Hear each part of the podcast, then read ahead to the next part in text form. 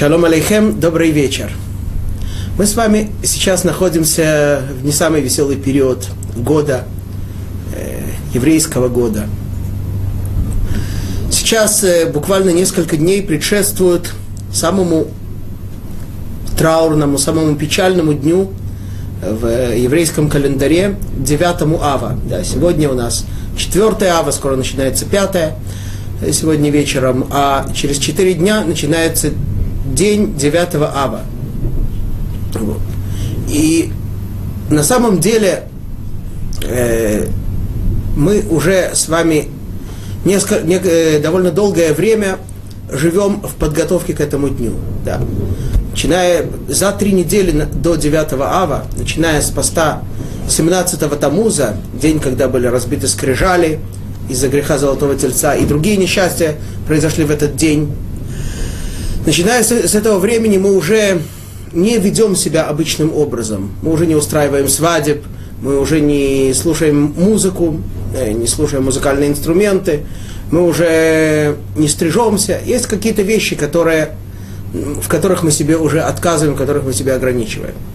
Начиная с начала этого месяца, с начала месяца Ав, 9, э, на самом деле 10, включая 10 Ава тоже, 10 дней, они являются для нас еще более строгими днями в этом смысле.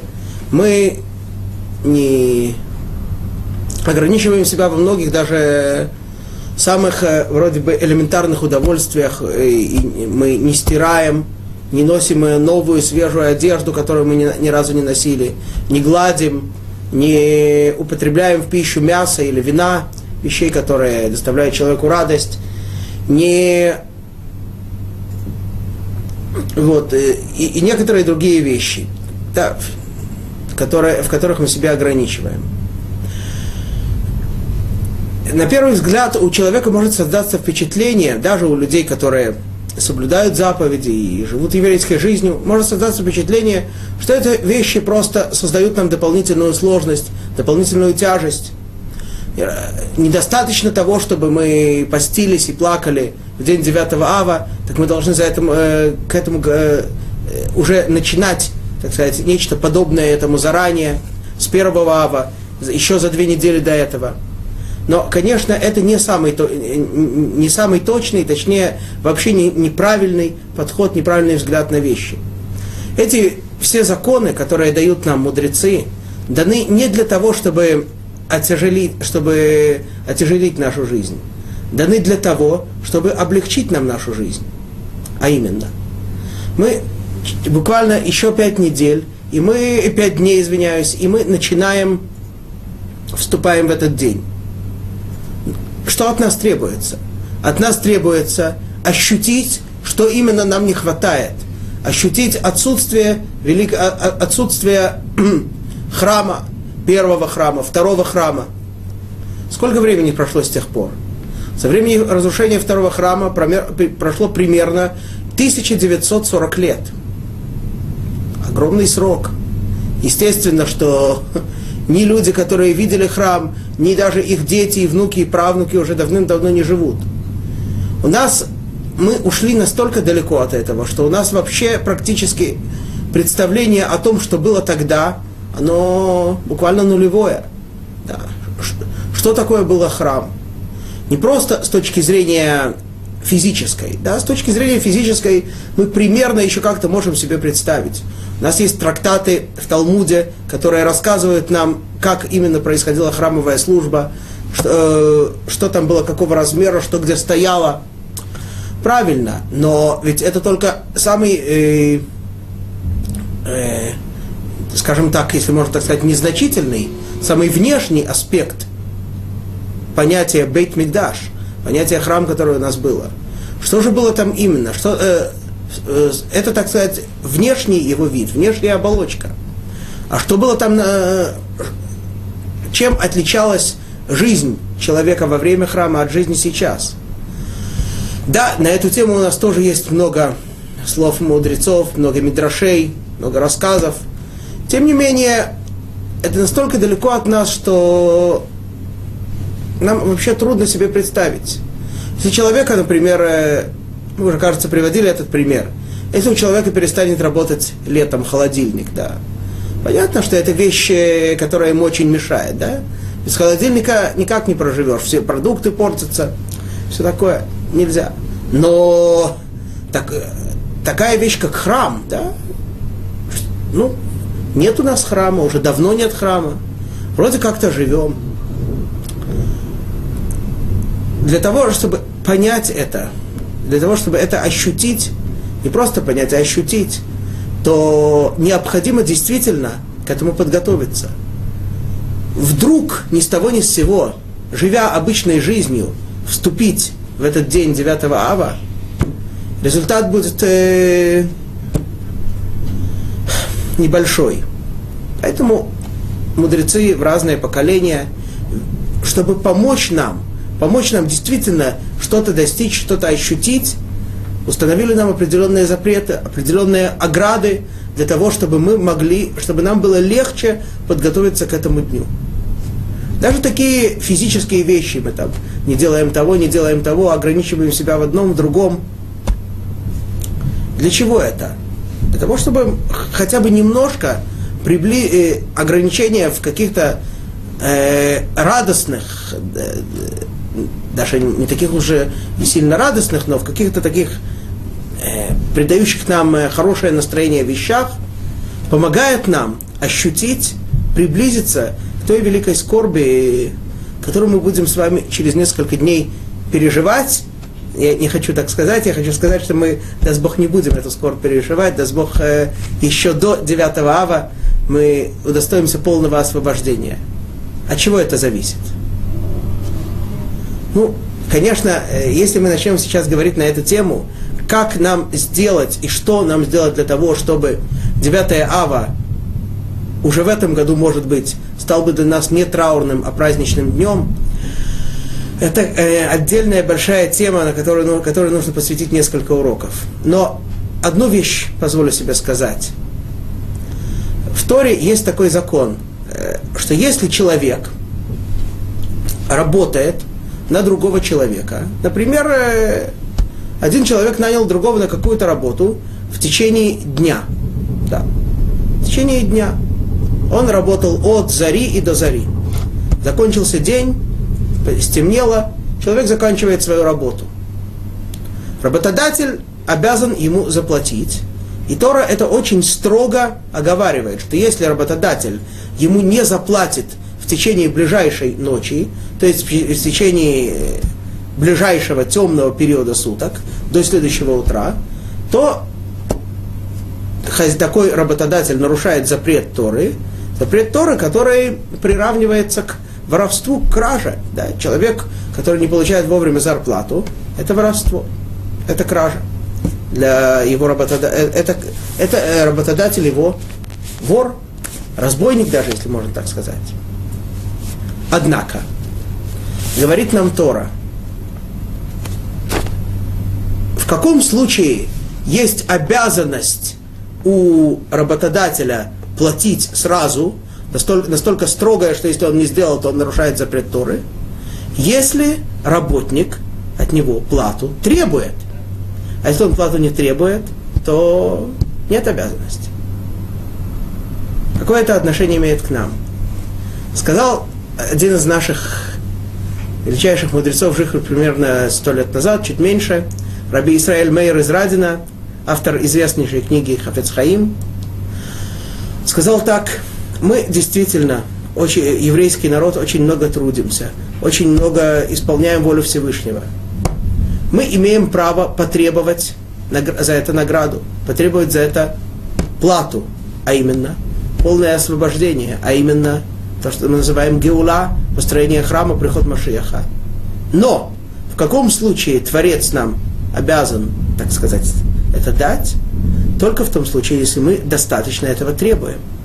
Если мы это не требуем, или мы это требуем, э, не особо в этом нуждаясь, а ведь Творец знает наши мысли. Поэтому он говорит, если вам это самим не особо нужно, так это подождет. И не дай Бог это откладывается еще и еще.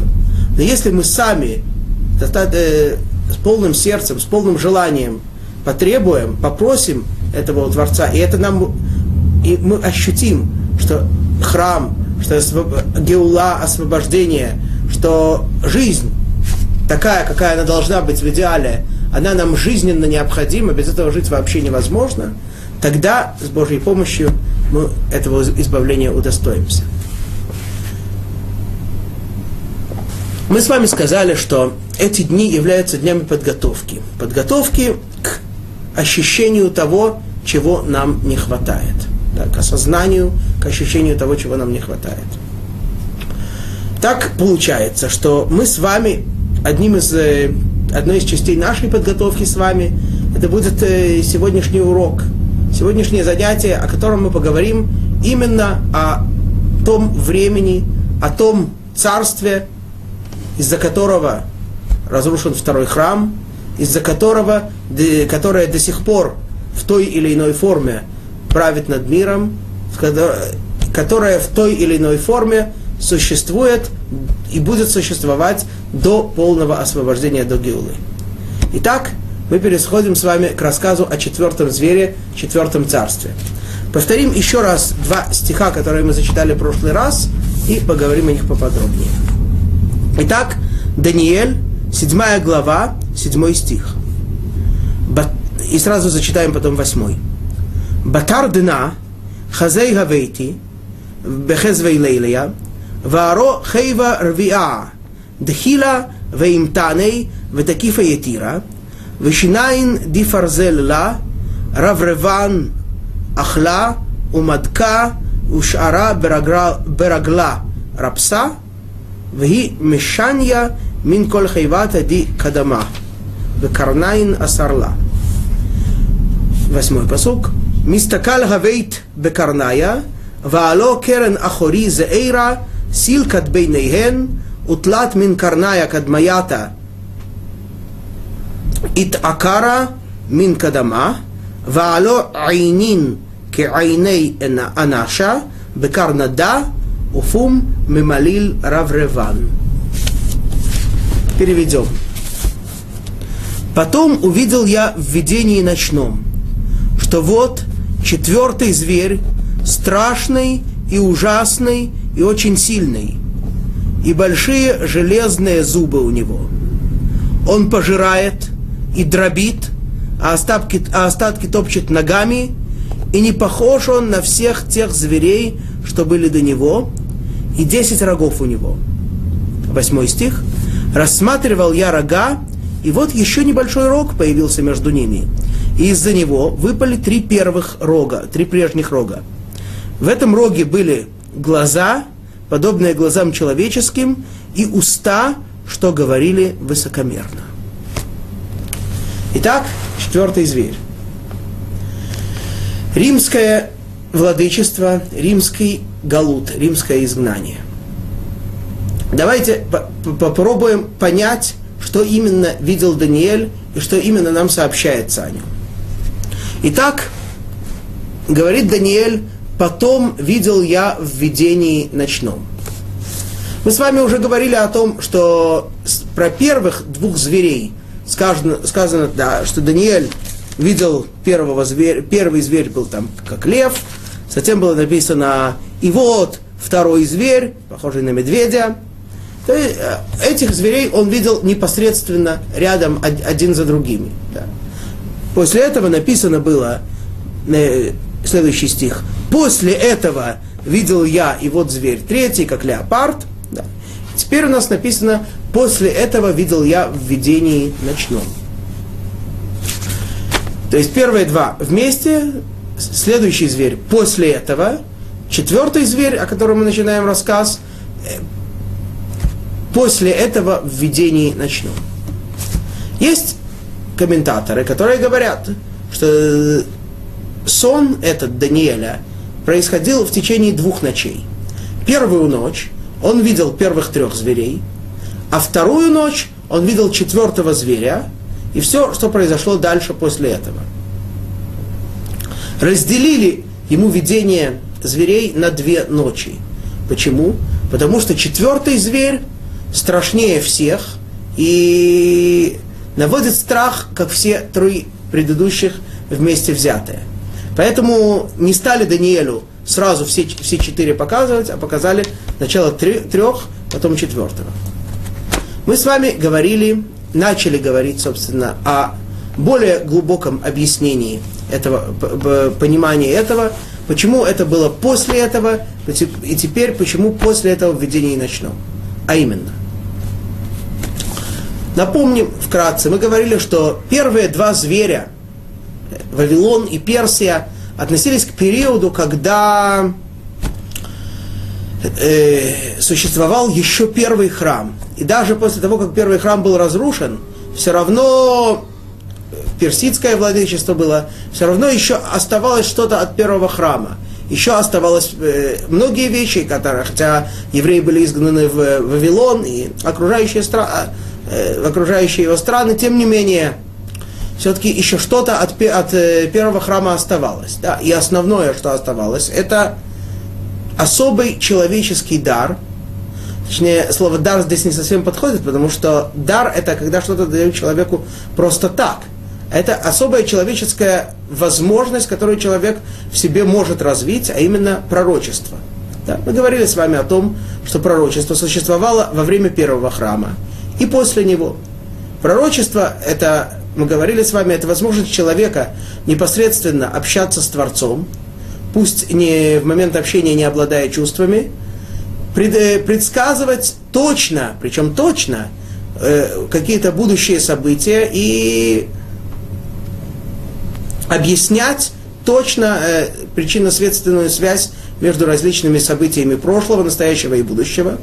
Это все было во время первого храма и сразу после него. Это все хотя в то время, как мы говорили, было сильное вожделение, сильное влечение служить идолу, идолам, тем не менее, люди, даже служившие идолам, осознавали, что верховная власть принадлежит Творцу, и что есть возможность связи с Творцом. У кого есть такая возможность? Даже враги еврейского народа признавали, что такая, такая возможность есть только у еврейского народа и больше ни у кого. Да. Это было во время первого храма, это и, и сразу после него, это было такое первый этап Галута. После этого, мы сказали, после этого приходит третий зверь, леопард, Греция. Наступает второй этап Галута. Во время второго этапа Галута уже нет пророчества. Действительно, уже нет вожделения, нет э, такого сильного стремления служения идолам, но и пророчества нет. Вме, вместо такого служения, вожделения служения идолам, появляется, как мы его назвали, гуманизм, да? Религия, центром которой является человек.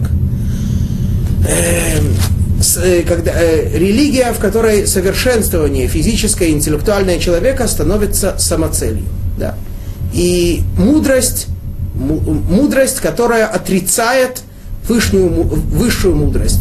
Мудрость, которая отрицает возможность человека э, иметь связь э, с Творцом и достичь, постигать что-то вне понимания человеческим разумом. Да. Это мы с вами говорили в прошлый раз, и это, было, это был второй этап, это был второй греческий галут. Да. То есть уже с одной стороны не было пророчества, вместо пророчества была устная Тора, с другой стороны уже не было, служи, не было такого стремление служить идолам, вместо этого было стремление служить самому себе, самому человеку. Но все же, и на этом этапе, мы с вами говорили, что и на этом этапе э, существовала э, сама истинная вера, сама Тора оставалась в глазах всего мира неизменной. То есть, конечно, э, те, так сказать, кто вершил судьбами человечества, греческие, э, греческие и огречившиеся евреи, они не жили по Торе. Они пытались построить свою собственную идеологию. Тем не менее, они признавали, что Тора такова, какова была, Тора неизменна, и избранность еврейского народа неизменна. Это остается, это, это остается навсегда. И как мы с вами говорили, э, когда мудрецы сравнивают первые три царства с первыми тремя упомянутыми в Торе в э, двух местах Торы э, некошерных животных, обладающих э, внутренним, но не внешним признаком кошерности, то внутренний их признак кошерности выражается в том, что в глубине своей, в глубине, так сказать, души своей народной, по своей внутренней сущности, они, да, они прославляют Всевышнего. Они возвеличивают Всевышнего. Причем это не какие-то отдельные нетипичные представители, а это основные выразители сущности этих э, династий, этих галутов. Для Вавилона это, естественно, Навуходнецар, о чем мы говорили подробно. Для Персии это Кореш, э, который хотел, чтобы евреи уже в его время начали строить второй храм, с чего начинается книга Изра. И это Александр Македонский, да, самый выдающийся представитель греческих, всех греческих династий. Это все второй этап. Теперь говорится, после этого наступает третий этап, отличный от предыдущих. Видел я в видении ночном. Собственно говоря, у нас уже и так идет ночь. У нас уже и так ночь, уже темно, уже галут. Говорится еще видение ночное. Это значит, что ночь, ночь э, становится намного сильнее, галут становится все дольше, а ночь, да, тьма, чем, чем характеризуется? Две основные ошибки бывают у человека, да, что человек, когда идет ночью, он просто не видит, э, он просто не видит, что происходит, да, он может оступиться, может упасть куда-то. Вторая ошибка, когда человек вообще не различает, что, что находится перед ним. Да, человек в, темноте идет, думает, что перед ним стоит человек, это просто фонарный столб, или наоборот. Да, то есть э, человек вообще не разбирает, не понимает, что истина, что ложь, что да, что нет. То есть намного, э, не то чтобы совсем не разбирает, но намного, намного сложнее. Так ночь сгущается. Начинается дополни, дополнительная тьма, дополнительный этап.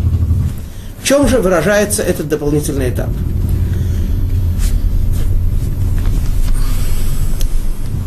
Итак, в отличие от всех предыдущих царств, как мы с вами говорим, теперь сама истинность и неизменность Торы уже является под вопросом. А именно, появляется новая религия. Религия, провозглашающая. И вот э, давайте заметим, насколько э, точно написано то, что мы сейчас с вами читаем в книге Даниэля.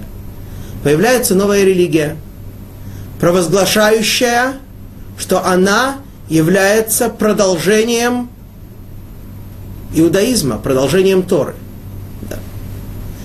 О чем, э, с одной стороны, ее самый явный выразитель, самый явный представитель, ее отец-основатель, к великому сожалению, происходящий из еврейского народа, один из тех немногих евреев, про которого, упоминая которого мы говорим, да сотрется его имя и память о нем, этот человек провозглашает да, я не, не, не пришел нарушить закон, я пришел его исполнить. Да. Так, э, такое впечатление он создает, вроде бы, да, что вот он идет испол, исполнять закон, исполнять закон Торы, продолжать Тору. Однако, слава Богу, Тора у нас есть, и Тора неизменна. Нам не нужны новшества, противоречащие самим, самим законам Торы. И тут же сразу после этого он, придет, он приходит и говорит, я прошу прощения за цитаты из очень-очень-очень нечистого источника. Э, слава Богу, э, мне, пришло, э, мне пришлось его читать всего один раз, мне было тогда 16 лет, то, что называется Новый Завет. И слава Богу, я хочу сказать, что после мне достаточно было прочитать его один раз, чтобы убедиться, что это все не более чем пародия на истинную веру.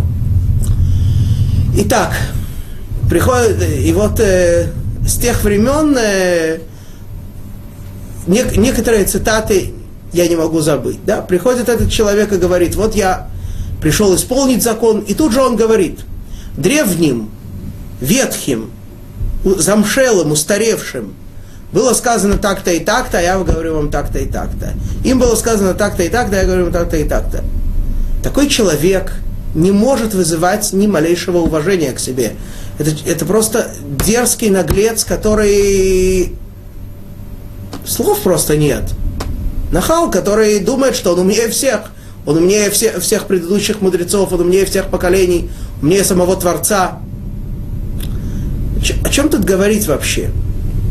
Вот. То есть, вроде бы внешне продолжает Тору, внешне оповещает о вере в единого Бога, на самом деле подменяет Тору.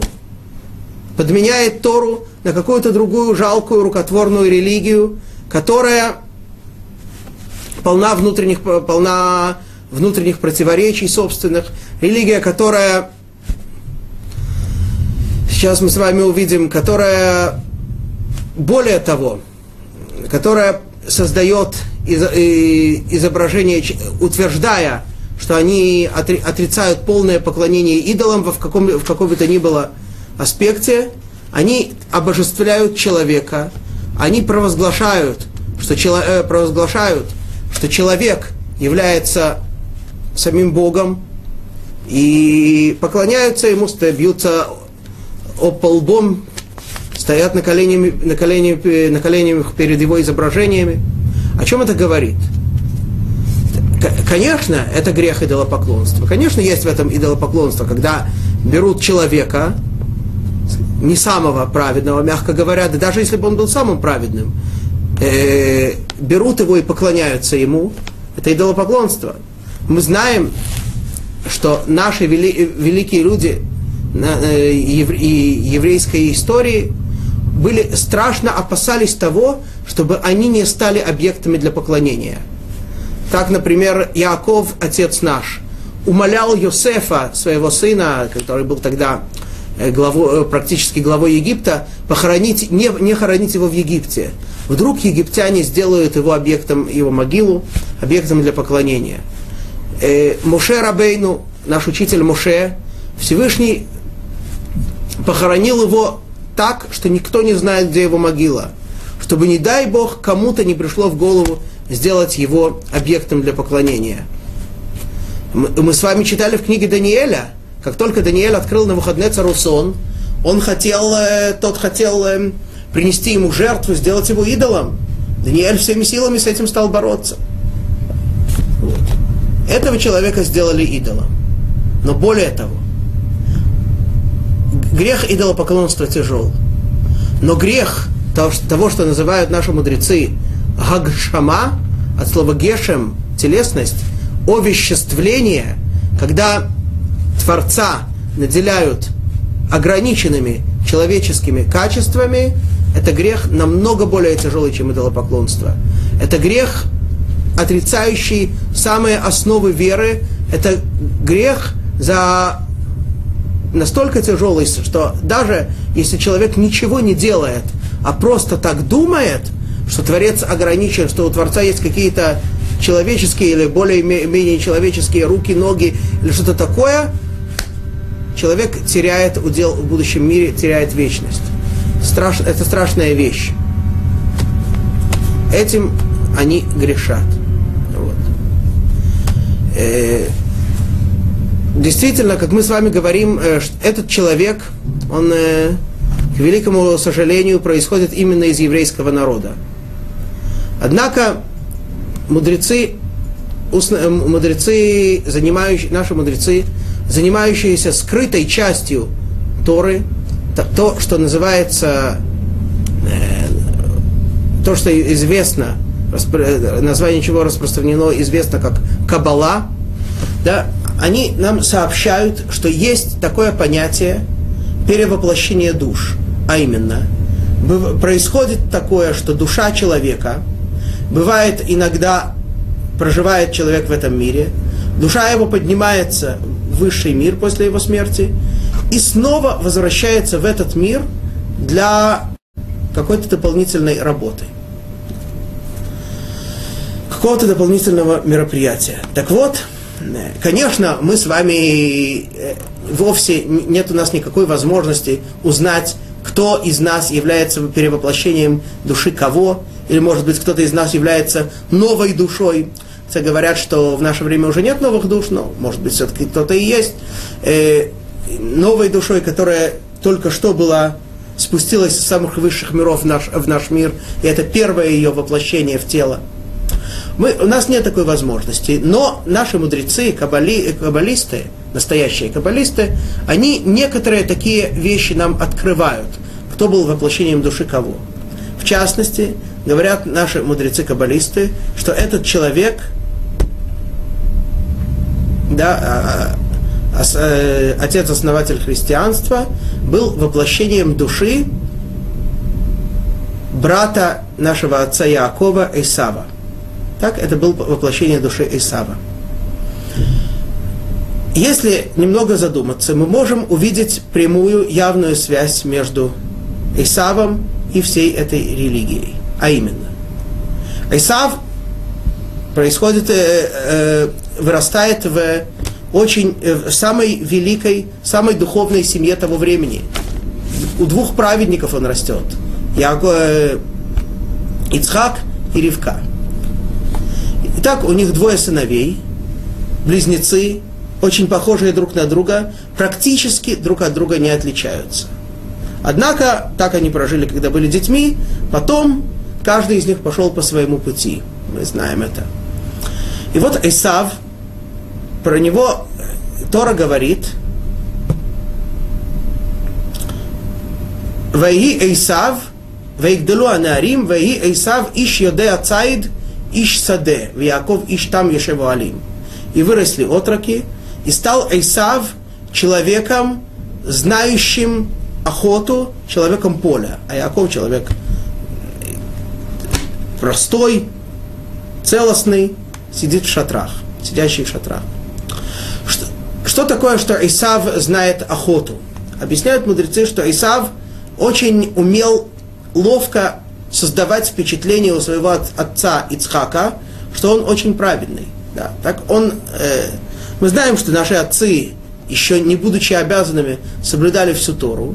Исав всегда подчеркивал, показывал своему отцу Ицхаку, что он очень э, скрупулезно исполняет все повеления Торы.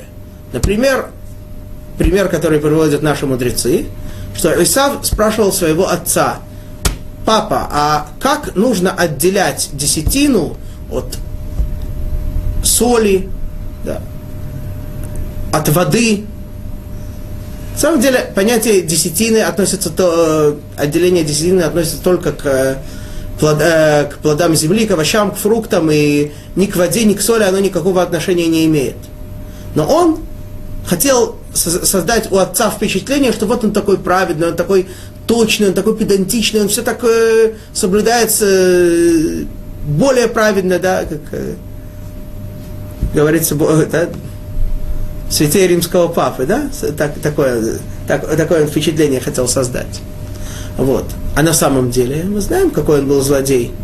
На самом деле, да, он э, пришло время, да, когда ему стало 40 лет, до этого он вел абсолютно бесчинную, развратную жизнь. Наступило 40 лет, сказал Исаав, о, мой папа в 40 лет женился, я тоже в 40 лет женюсь. Я как папа буду себя вести. Вот так, э, такой это был человек. Внешне праведный, внешне такой вроде бы э, хороший, добрый, а внутренне полностью гнилой. Так же и здесь, так же и эта религия вся. На этом она и основывается. Более того, что Мудрецы нам сообщают, что основателем Рима был потом, именно потомок Исава. Да. Вот э, мне тут э, поступил вопрос, он поступил в конце прошлого урока, когда господство Эсава над Яковом сменилось властью четвертого зверя Рима, четвертый Галут. Что явилось индикатором этого приход или смерть Ирода, аннексия Иудеи Римом или завоевание Идумей Набатеи. Э, собственно говоря, э, вопрос не очень точен, потому что э, господство Эсава над Яковом это и есть господство Рима, это и есть четвертый Галут. Когда он начался? Он начался, так сказать, хронологически, он начался с возникновением Рим, римского государства, Римской республики, которая потом стала империей. Вот. Но ее сущность, ее полная сущность выразилась намного позже, через сотни лет после разрушения второго храма и после появления этой новой религии. То есть э, тогда именно эта сущность и выразилась полностью. А именно, то, то, в частности, то, что мы говорим, внешне очень большая праведность, внутренне полная ей противоположность. Вот. Итак, это и происходит здесь. Да. Религия, которая провозглашает, что она является религией любви, религия, которая провозглашает терпимость и принятие всех,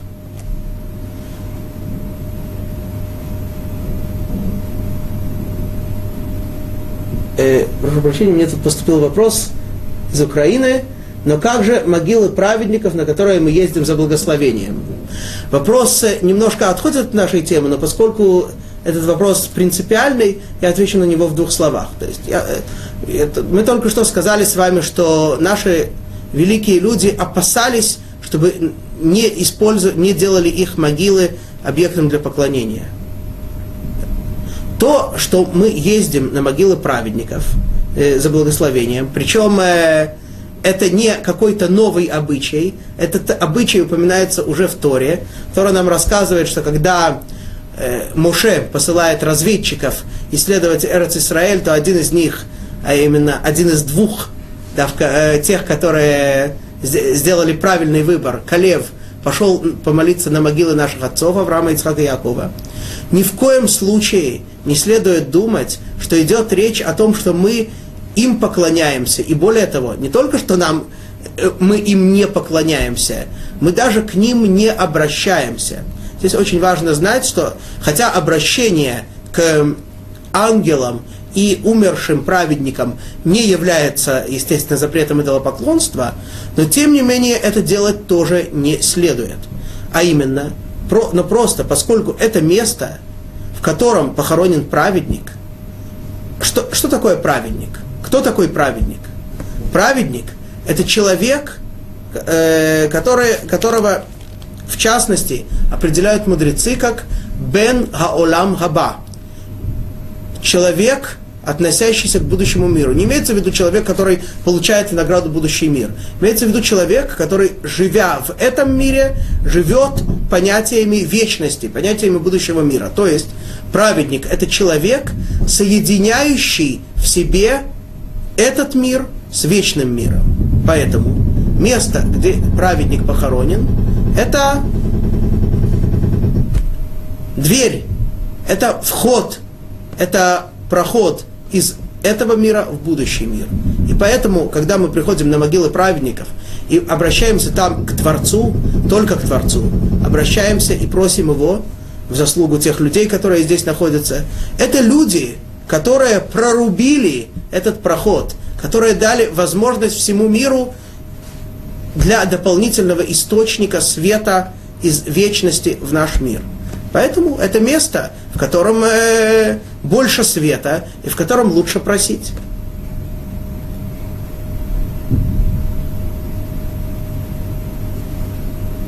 О, я вижу, тут поступил еще вопрос. Известно ли, кто сегодня есть вопло... э, так, из, из, прошу прощения, значит, это то, что касается э, отве... то, что касается ответа на этот вопрос, что мы ни в коем случае не молимся праведникам и даже не просим их. Кстати, если уж мы говорим об этом, вот одно из э, реальных отличий. в той религии они обращаются к своим святым.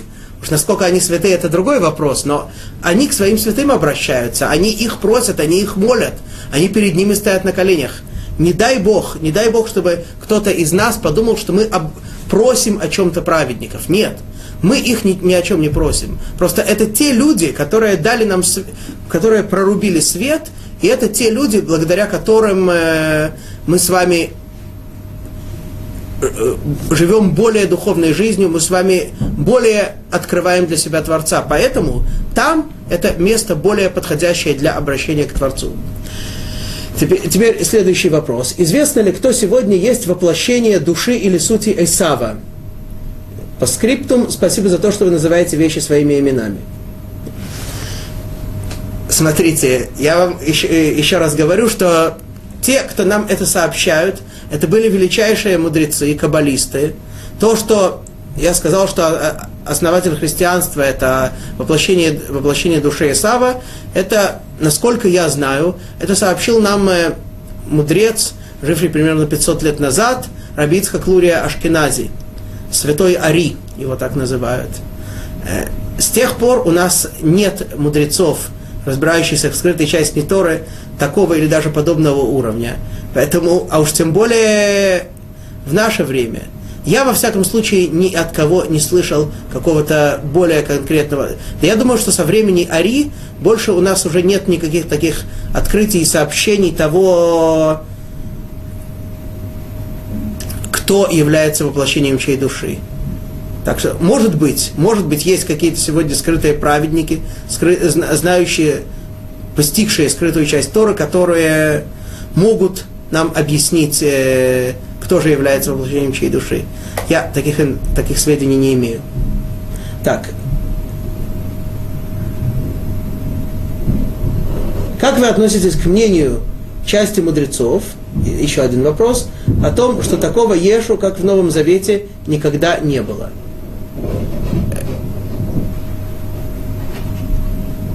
Что, э, что я вам скажу? Значит, э, действительно, скажу вам э, точно, что такого, как в Новом Завете, действительно никогда не было. Я не думаю даже, что это мнение части мудрецов, потому что наши мудрецы в Талмуде, э, в Талмуде, в Вавилонском Талмуде, есть несколько отрывков, описывающие этого человека, и описание его довольно сильно отличается от того описания, которое приводится в Новом Завете. Потому, э, и поэтому Э, эти отрывки довольно долгое время не имели возможности, мы их не, имели возможности увидеть, потому что они были вырезаны цензурой. Сейчас, уже в наше время, уже последние годы, в самых новых изданиях Талмуда находят те версии, которые сохранились, может быть, в восточных странах, которые существовали тогда, которые сохранились э, в первоначальном варианте, и сейчас они у нас э, благодаря этому есть. Я, я уже видел несколько изданий Талмуда, в которых эти отрывки приводятся. Я, э, когда я привожу какие-то, э, так сказать, его или про него слова из того, что называется Новый Завет, я не имею, не имею в виду, что это, что это так и было. Я просто даже хочу показать, что даже те, кто думают, что э, э, те, кто провозглашают основы своей религии, те, кто, так сказать, хотят, чтобы эти принципы были ими приняты, и, эти, и таким его видели, то я говорю, что даже в соответствии с тем, что пишут они, этот человек не, это, не этот человек, ни его принципы не вызывают себе никакого уважения. Другое.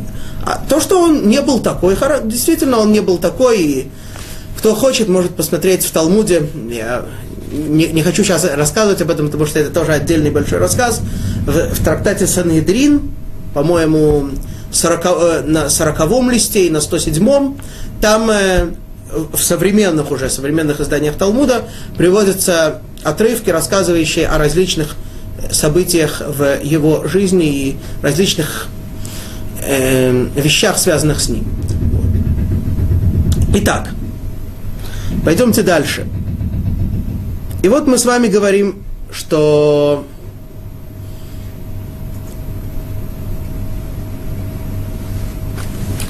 Мы, э, мы с вами говорим о том, что появляется, но появляется, э, сгущается тьма, наступает ночь намного более темная.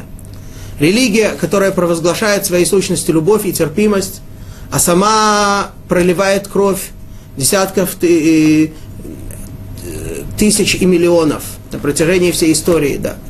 Религия, которая провозглашает терпимость, а тех, кто не соглашается с теми или иными принципами, проклинает и идет на них войной, да. Сам, сам тот факт, что эта религия распадается на несколько ветвей, две основные ветви в начале и потом еще, и каждый друг друга проклинает, и каждый, и никто друг друга не терпит, э, это, это само уже показывает на то, насколько в этом всем большое противоречие. Сам тот факт, что религия эта должна насаждаться силой.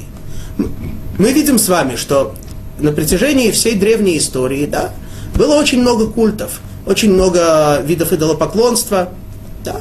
Каждый народ служил своим идолам. Конечно, там э, были какие-то одни народы завоевывали другие народы, эти служили этим идолам. Не было такого явления, что какая-то вера вот так вот во всем мире насаждалась. Да. Этого не было среди идолопокло... среди различных, среди всевозможных культов идолопоклоннических. Не будь рядом помянуто, тем более это не было по отношению к истинной вере, по отношению к Торе. Тору никогда мы никому не прививали силой. Такого, такого и быть не может. Это и смысла не имеет.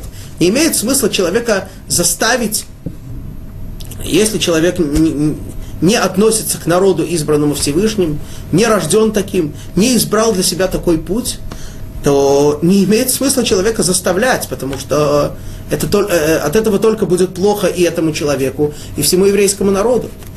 Мы знаем, что даже если человек приходит и специально говорит нам, евреям, ну, и не именно евреям, не просто евреям, а еврейскому суду, что вот он хочет э, присоединиться к еврейскому народу, это не делается так просто.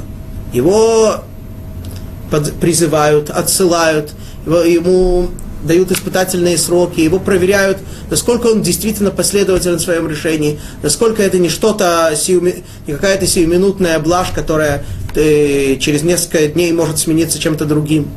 Да, то есть э, то, и только после того, как убеждаются, когда, э, после того, как убеждаются, что этот человек действительно последователен и непоколебим в своем решении, тогда делаются специальные действия, он становится евреем. Да. А так нет такого. Теперь мы видим, что эта религия специально насаждается. Почему? По той же причине. Когда истинная вера, когда истинная Тора остается неизменной, то даже те, которые ее не соблюдают, те, которые служат идолам, те, которые ее отодвигают – они ее не подменяют ничем. И поэтому не, не имеет смысла что-то насаждать. Теперь, когда появляются те, которые создают новую Тору, которые утверждают, что Тора старая, она уже ветхая, она уже, не, она уже замшелая, она уже не имеет смысла. Когда появляются те, которые говорят, что избранность еврейского народа, она уже не имеет смысла, простой детский вопрос. Тора сам, сама нам говорит, «Баним атем ла ашем элокейхем» – «Вы дети Всевышнего». Если у человека родился ребенок, он может его заменить на другого ребенка, тот перестает быть его сыном, другой, который не родился, у него становится его сыном. Это возможно вообще? Как можно поверить, что в такую глупость верят сотни миллионов людей? Только по одной причине. Тьма сгустилась. Тьма сгустилась настолько, что вообще нет, нет ни первого, ни второго храма. Покуда существовал второй храм, при, при всех его, можно так сказать, недостатках по отношению к первому храму, но тем не менее, покуда существовал второй храм, такого вообще появиться не могло. Десять постоянных чудес были в храме. Постоянно. Но на самом деле было не 10, было намного больше. Каждый день происходили чудеса. Каждый день, э, э, да, там, э, если например, даже просто один маленький пример, по-моему, мы уже его приводили. Если появлялся, э, если необходимо было какую-то глиняную посуду, которую приносили в храм, и в которой варилась жертва, ее нельзя было выносить за пределы храма, ее нужно было разбить на храмовом дворе. Получается, что довольно скоро на храмовом дворе появлялись груды осколков, груды черепков. Ежедневное чудо, видимое всеми, они впитывались в землю. Лежит кучка, оп, впиталась. Как такое можно понять? Никак. Человек, э, э, это, это невозможно понять, это, это возможно только э, человеческими мерками, это возможно только ощутить, что здесь находится, здесь проявляется Творец. Творец такой, как он проявлялся всегда. Творец, который дал нам Тору, которая и Тора неизменна, и избранность еврейского народа неизменна. Да. Первосвященник, недоста- не обладающий достаточной святостью, а святость, для того, э, заходящий в святая святых в день искупления в Йом-Кипур, если он действительно не находился на должном уровне, просто умирал. От чего? Что там было внутри? Ничего. Во втором храме там не было ничего. Там было просто такое помещение без окон, э, в земля, камень, то, что называется камень основания Эвенаштия, камень, с которого основался мир. Все, больше там ничего не было. В первом храме там стоял ковчег завета, в втором храме его не было. Ну, от чего человек умирал? Что там было? Поле электромагнитное. Еще какое-нибудь такое явление? Нет. Там проявлялся Творец. И еще множество чудес. Множество чудес, которые были в храме. Да, самое, так сказать, одно из последних чудес, которым хорошо известно, что когда уже римляне вошли в храм для того, чтобы его разрушить, то священники взяли ключи храмовые и сказали, Творец, мы, так сказать, ты дал нам, верил нам охранять храм, мы не смогли этого сделать, возьми ключи, и тогда бросили ключи вверх, и спустилась сверху рука, Хочу сразу предупредить, ни в коем, э, в связи с тем, что мы говорили, ни в коем случае не думать, что, э, что у Творца есть руки в э, человеческом или каком-то другом понимании. Да, Творец не ограничен, и более того, любое, по, любая попытка его как-то описать и ограничить является отрицанием основ веры. Творец, без, он бестелесен, ничто, никак его не можно ни представить, ни описать. Другое дело, что для того, чтобы мы что-то могли понять и как-то к, к святости, к совершенству приблизиться, Творец проявляется в, эти, в этом мире и в других мирах э, в различных э, формах, да, как мы знаем, что когда евреи шли по пустыне, он проявлялся в огненном столбе, в, в облачном столбе. Да, Творец проявляется, присутствовал в храме, но опять-таки ничем не ограничен. Это тоже было чудо, когда спустилась сверху рука и взяла эти ключи. Так вот, э, пока существовал второй храм, всем было понятно, всем было ясно, что это Тора, это истина. После того, как второй храм уже перестал существовать, или да, даже если, или даже в самые последние годы его существования – когда все, что оставалось от храма, это, к сожалению, только его внешняя оболочка, это только физическая постройка, физическое здание, которое переставало, которое уже не существовало, которое, а внутренность храма уже не существовала. Да? Настолько это было просто физическим, внешним зданием, что когда Тит, Титус, разрушивший храм, пришел как бы, ну как сказать, э, оправдаться перед еврейскими мудрецами, что вот так произошло, что он вынужден это сделать, да, они ему сказали, что ты оправдываешься. Ты разрушил уже разрушенную постройку. Тут не было никакого здания. Кемах тахун таханта, ты смолол уже смолотую муку. Все, это, это, только, это только казалось, что здесь стоит храм. Уже на самом деле храма как такового уже не было. Так вот, уже в такое время, когда уже, уже не было явных чудес, уже все оставалось только внешним, тогда уже, возможно, сгущается тьма. Да. И, собственно говоря, это и выражает, это и выражает, это и показывает сравнение мудрецов четвертого э, римского галута с четвертым некошерным животным, а именно свинья. Э, в понимании э, русского народа, в русско, русском понимании, свинья, насколько я помню, выражает собой, является собой символом неблагодарности. Да, э, помните дет, известную детскую притчу про свинью и дуб? Да, как свинья э, легла под дубом, наелась желудей, а потом стала подрывать его корни.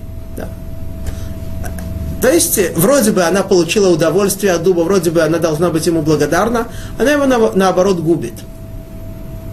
Да. Это Э, я не знаю, пока, э, может быть, источником это, такой мысли послужила э, именно, послужил именно этот мидраж с приравнивания римского галута к, к свинье. Почему к свинье? Снова повторим это. У свиньи есть внешний признак кошерности. Да. Внешне она проявляется собой как монотеизм, как вера в единого Бога, как какая-то постоянная э, строгая служба един, э, вроде бы единому Богу.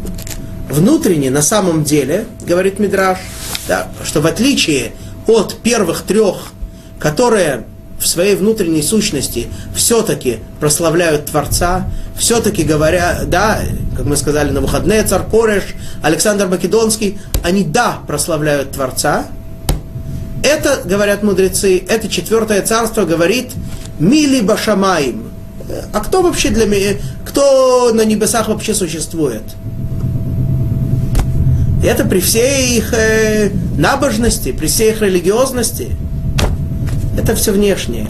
Внутренность, само то явление, что при, именно при римском галуте, да, который, к сожалению, продолжается и до сих пор, Э, появилась такое, такая, такая вещь, как на протяжении то, чему мы все являлись и свидетелями, и соучастниками, и сопереживателями, в протяжении десятков лет существовало государство, основанное на атеизме, на отрицании веры вообще.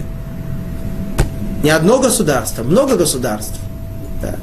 Зараза э, прошлого века, по тому исчислению, да, того, что называется 20 веком. Атеизм, коммунизм и все подобные измы. Как такое может быть?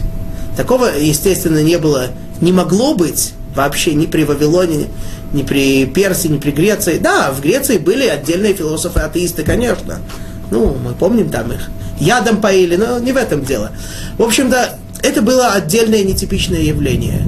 Здесь эта зараза поражает Советский Союз, Китай, э, скажем так, э, современный западный мир. Не сказать, что он уж такой религиозный, правда? Знаете, более того, что сам, сама их религия, она является собой в некотором смысле революцию, а коммунистическая революция является законным продолжением христианской революции, которая пыталась отменить законы, данные Адамом и Евою. Да, это тот же принцип. Известный сталинский принцип э, «кто не с нами, тот против нас». Кто его сформулирован? Где он сформулирован? В Новом Завете. Ну, Сталин, конечно, в семинарии учился, он все-таки что-то знал, да? Было ему откуда почерпнуть. Это не просто он оттуда это почерпнул, а это, такова же, это, это такова же суть. Это такая суть. Непримиримость внешняя терпимость, внешнее проявление провозглашения любви и внутренняя нетерпимость. Ну что ж, это, э, к сожалению, я думал, что мы успеем с вами намного больше поговорить о римском царстве. Мы даже не объяснили с вами, что такое 10 рогов, что такое три рога, которые упали. Даст Бог, в следующий раз мы с вами поговорим об этом более подробно. Вот. А сейчас мы завершаем наш урок. И хочется еще раз всем пожелать что с Божьей помощью мы удостоились того, что последний что, после, что э, э, э, этот год будет последним годом Галута, последним годом изгнания. Может быть, еще до 9 ава мы удостоимся полного избавления. И даже если нет, то даст Бог вскоре, вскоре в наши дни удостоимся полного избавления по приходу Машеха, построения Бейт Микдаша, вскоре в наши дни. Аминь. Шаббат шалом.